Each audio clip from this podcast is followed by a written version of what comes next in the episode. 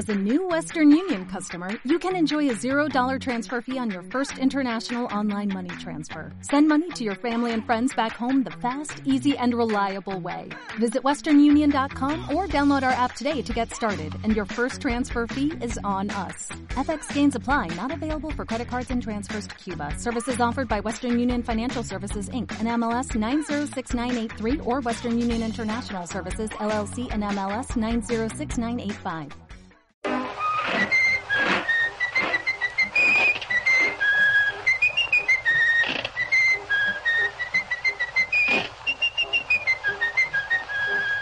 Bienvenidos a este podcast llamado La Nota Mágica, en donde hablaremos de algunas curiosidades de Disney, esa gran compañía que nos llenó de magia y sueños toda nuestra niñez. En el capítulo de hoy hablaremos de una película en especial. Para mí, una de las más bonitas pero poco valoradas de Disney. Estamos hablando de Tierra de Osos.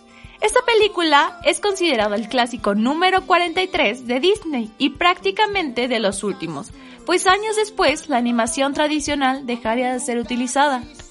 También recordemos otro de los puntos maravillosos de esta película que es su banda sonora. Estuvo a cargo de Mark Mancina y Phil Collins. Anteriormente ellos dos ya habían colaborado en Tarzan en 1999. Pero también no olviden que Phil Collins en esta película de Tierra de Osos no solo hizo la versión en inglés, sino que también hizo la versión en español. Los animadores a cargo de esta película emprendieron diversas visitas a Alaska y a diversos parques nacionales, con tal de poder capturar la grandeza del paisaje y poder plasmarla de forma correcta en la película. Incluso podemos ver que varios de los nombres de los personajes están inspirados en distintos lugares de Alaska, tales como la península de Kenai o la isla de Kodak. También podemos ver su increíble trabajo, ya que en los primeros 20 minutos del largometraje, los colores son exactamente adecuados a la realidad, a todo lo que pudieron ver estos animadores. A partir de, esos 20 minutos, los colores empiezan a ser un poco más llamativos y atractivos para la vista de un niño. Y ahí va un punto que tal vez no sabían.